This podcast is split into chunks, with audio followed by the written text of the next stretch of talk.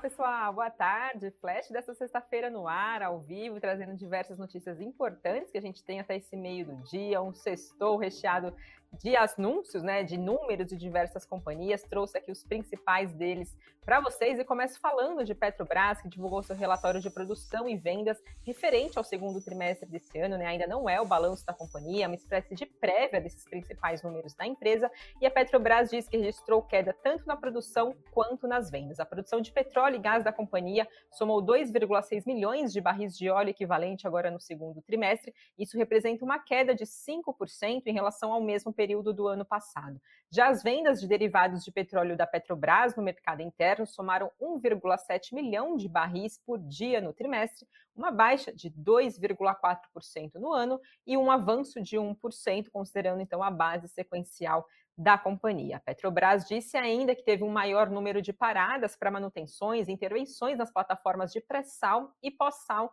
mas que esses efeitos já estavam previstos pela companhia no planejamento e não vão impactar as projeções de produção ainda agora para o ano de 2022. Lembrando que o balanço da empresa, né, a temporada começou nessa quarta-feira aqui no país, deve sair na próxima semana, quinta-feira, dia 28 de junho. Analistas da XP disseram que esses números reportados pela empresa vieram um pouco abaixo das estimativas, mas com relação aos resultados financeiros é esperado um trimestre sólido de geração de caixa e é projetado um EBITDA de 16 bilhões de dólares para a companhia, 7% acima do que é o consenso de mercado. E que os principais pontos de atenção, então, a ficar de olho no balanço da empresa na semana que vem são movimentos relacionados a anúncio de dividendos, sinais de inflação de custos e também atualização do plano de desinvestimentos da estatal.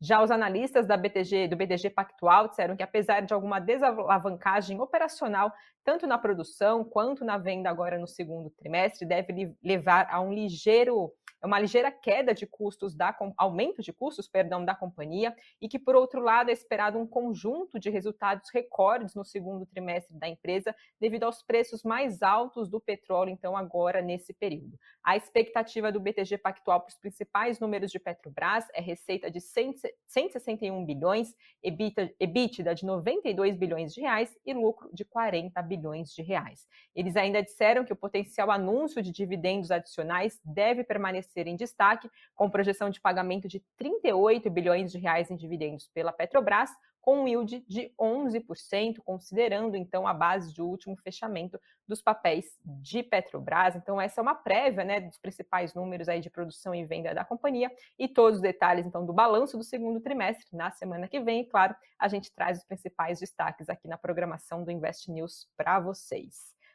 Outra empresa também que divulgou seus números foi Twitter, mas agora é o balanço do segundo trimestre da empresa. Lá nos Estados Unidos, as empresas estão divulgando seus resultados do segundo trimestre e a plataforma social registrou um prejuízo líquido de 270 milhões de dólares no segundo trimestre, revertendo o lucro de 66 milhões de dólares que a empresa registrou no mesmo período do ano passado. Com isso, então, com esse prejuízo agora no segundo tri, o prejuízo por ação ficou em 35 centavos de dólares no segundo trimestre contra um lucro de 8, de 8 centavos de dólares no mesmo período do ano passado. Depois da divulgação desse resultado, as ações do Twitter, né, negociadas lá fora, operavam em baixa de 0,76% e BDRs da companhia em queda de 1,59%. Outro destaque do dia que também trago para vocês são números de IRB Brasil referentes ao mês de maio. Lembrando que a empresa né, sempre é, divulga seus números para a SUSEP, ela tem que fazer essa divulgação desses dados mensais para a SUSEP. Então, IRB Brasil divulgou um prejuízo líquido de 273,1 milhões de reais no mês de maio, revertendo um lucro de 7 milhões e meio de reais registrados no, registrado no mesmo período do ano passado. O resultado, segundo a empresa, foi impactada pela elevada sinistralidade Garage, do seguro rural. Então, a despesa com sinistros de IRB Brasil cresceu 73,2% para mais de 631 milhões de reais.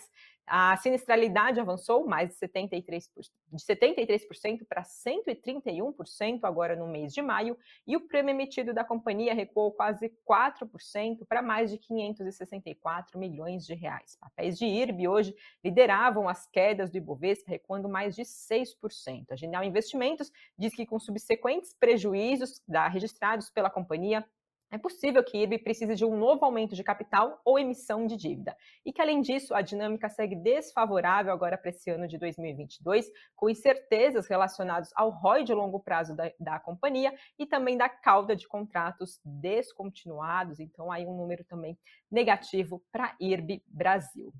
Trago também novidade envolvendo a Allianz Sonai, que informou que acertou a venda de toda a sua participação no Uberlândia Shopping, em Minas Gerais, por um valor de 195 milhões de reais. A companhia explicou que esse valor corresponde a uma taxa de capitalização de 8,2%, com base na receita operacional líquida esperada agora para o ano de 2022. E por fim, o outro destaque do dia, então, desta sexta-feira que separei para vocês é, envolvendo a Oi Móvel, né, as empresas então que fizeram a compra dos ativos da Oi Móvel. O presidente da Anatel afirmou ontem que se liminares judiciais que suspendem obrigações para oferta de roaming é, a concorrentes por parte de TIM, Claro e Vivo não forem revertidas, a agência poderá buscar desfazer a venda dos ativos então da Oi Móvel para essas três companhias. Ele afirmou que as três operadoras estão tentando impedir na justiça a concorrência no mercado, interrompendo então na justiça esse processo de oferta de roaming que foi definido como uma contrapartida à venda da Oi Móvel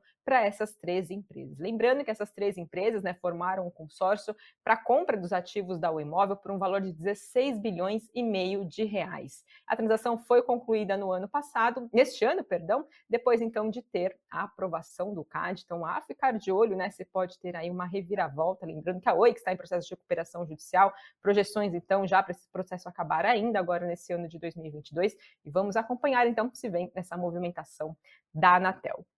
Falando agora de como está Ibovespa, dólar e Bitcoin nesta sexta-feira, por volta do meio-dia, Ibovespa avançava 0,55% a 99.575 pontos, dólar caía 1% a R$ 5,44 e Bitcoin dia de alta de quase 5% aos 23.646 dólares.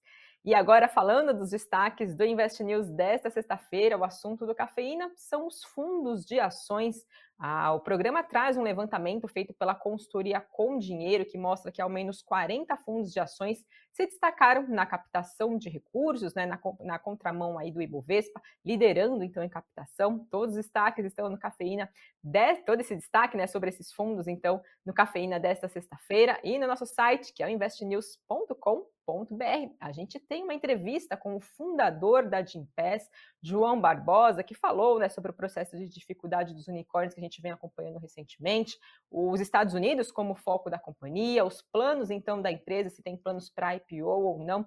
Todos os detalhes, então, estão no nosso site, as demais informações do dia. E, claro, tem Boletim Invest News também, seis e meia, ao vivo, trazendo os demais destaques desta sexta-feira, para vocês seguirem bem informados e tomarem as melhores decisões de investimentos. Esses são os destaques de hoje, pessoal. Se vocês gostam do que a gente traz aqui diariamente, aproveita para deixar o seu like, o seu comentário e desejo a vocês um ótimo fim de semana e até a semana que vem. Tchau, tchau.